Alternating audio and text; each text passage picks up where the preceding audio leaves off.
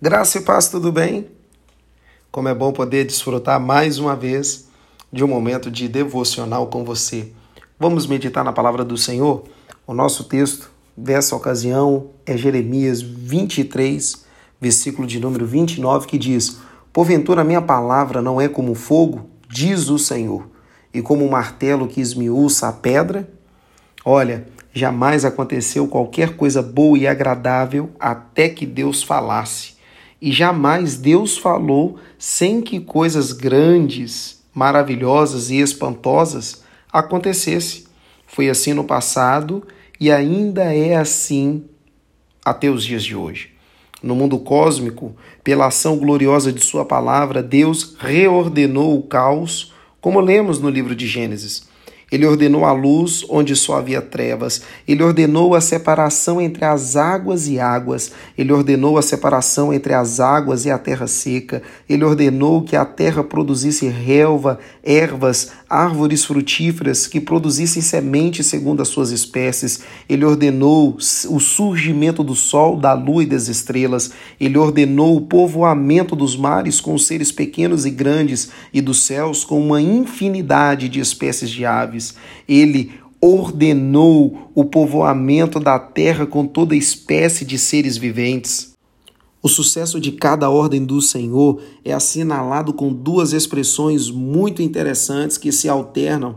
Você conhece muito bem elas. A primeira é e assim foi, e a segunda e viu Deus que era bom. No mundo das situações, apesar do tempo em que foi escrita, a palavra de Deus tem um extraordinário poder de transformar as mais diversas situações. Indivíduos, nações e a própria igreja têm visto a sua sorte mudada quando o Senhor entra em cena com a sua palavra. Pela palavra de Deus, a maldição transforma-se em bênção. Lembra do caso de Balaão e Israel? Em Números, afirma que Balaão, Balaque disse a Balaão: Que me fizeste? E aí ele diz: Chamei-te para amaldiçoar-te os meus inimigos, e eis que inteiramente os abençoaste. E ele respondeu: Porventura não terei cuidado de falar o que o Senhor me puser na boca? Eis que recebi mandado de abençoar, pois ele tem abençoado e eu não posso revogar.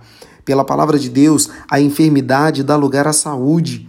Lembra do que o salmista declara no Salmo 107, 19 e 20? Então clamaram ao Senhor na sua tribulação, e ele os livrou das suas angústias, enviou a sua palavra e os sarou e os livrou da destruição. Pela palavra de Deus, a morte dá lugar à vida. Lembra do caso da filha da viúva, do filho da viúva de Naim? Lucas, no capítulo 7, logo que o Senhor a viu, encheu-se de compaixão por ela e disse-lhe: Não chores. Então, chegando-se, tocou no esquife, e quando pararam o que o levavam, disse: Moço, a ti te digo, levanta-te. O que estivera morto sentou-se e começou a falar. Então Jesus o entregou à sua mãe. Pela palavra de Deus, o desânimo dá lugar ao ânimo renovado. É o caso de Elias em 1 Reis, capítulo 19. Ah, ao que Deus lhe disse: Vem cá fora e põe-te no monte perante o Senhor. E eis que o Senhor passou, e uma grande e forte vento fendia os montes e despedaçava as penhas diante do Senhor. Porém, o Senhor não estava no vento. E depois do vento, um terremoto. Porém, o Senhor não estava no terremoto. E depois do terremoto, um fogo. Porém, o Senhor não estava no fogo.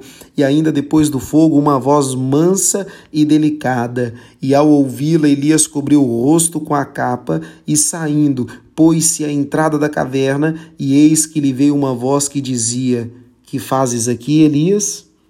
Pela palavra de Deus, o desespero dá lugar à segurança. É o caso de Paulo em sua viagem para Roma no capítulo, no, no capítulo de número 27, no livro de Atos, havendo eles estado muito tempo sem comer, Paulo, pondo-se em pé no meio deles, disse: Senhores, deveis ter me ouvido e não ter partido de Creta para evitar esta avaria e perda.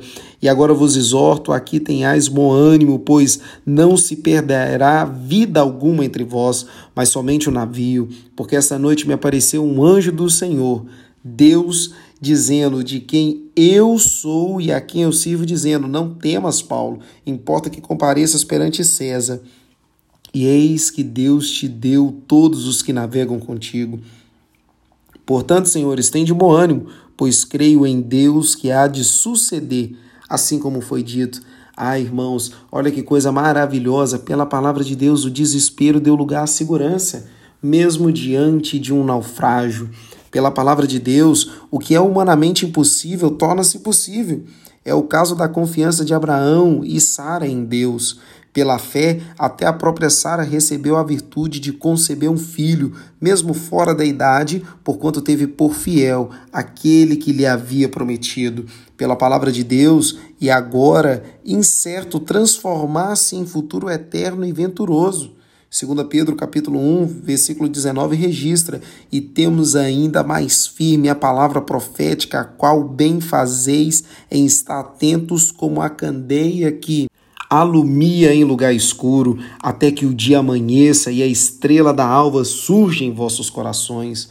No mundo do servo de Deus, o lugar que a Bíblia ocupa na vida do crente é que há de determinar o que ele é e fará dentro do reino de Deus. A palavra de Deus produz fé, Romanos capítulo 10, versículo 17 diz isso: logo a fé vem pelo ouvir ouvir a palavra de Deus. A palavra de Deus propicia santificação. Lembra do que João nos escreve: santifica-os na verdade, a tua palavra é a verdade. A palavra de Deus promove comunhão do crente com Deus. João, no capítulo 14, versículo 21 e 23, ele diz: Aquele que tem os meus mandamentos e os guardas, assim é o que me ama, e aquele que me ama será amado de meu Pai, e eu o amarei e me manifestarei a ele. Se alguém me amar, guardará a minha palavra, e meu Pai o amará, e viveremos a ele. E veremos a ele e faremos nele morada. A palavra de Deus, quando observada, constitui-se em sinal distintivo do crente em relação ao que não é cristão. A palavra de Deus é a arma que o Espírito usa em defesa do crente e da igreja de Jesus Cristo. Efésios capítulo 6, versículo 17 diz: Tomai a espada do Espírito, que é a palavra de Deus. Quando lida e observada, a palavra de Deus constitui-se em penhor de prosperidade e sucesso do crente. Lembra do que Josué capítulo 1, versículo 8 nos relata: Não se aparte da tua boca o livro desta lei, antes medita nele dia e noite, para que tenhais cuidado de fazer conforme tudo quanto nele está escrito, porque então farás prosperar o teu caminho e serás bem-sucedido.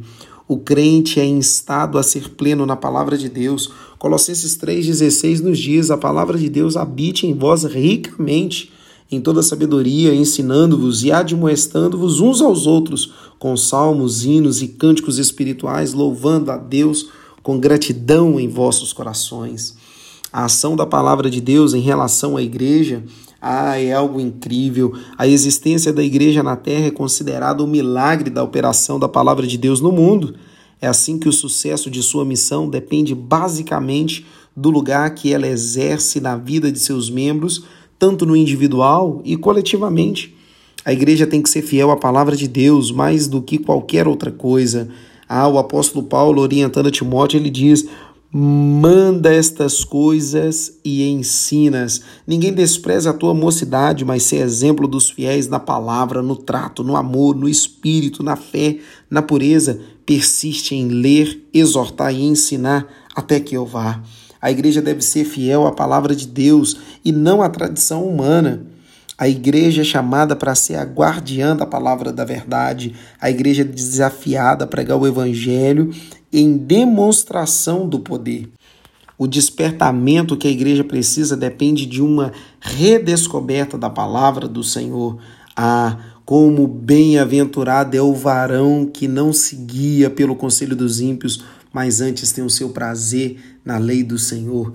Ah, meu irmão, minha irmã, que eu e você nós venhamos ter prazer em meditar na palavra do Senhor, sabendo que a palavra de Deus, uma vez lançada, ela não volta vazia.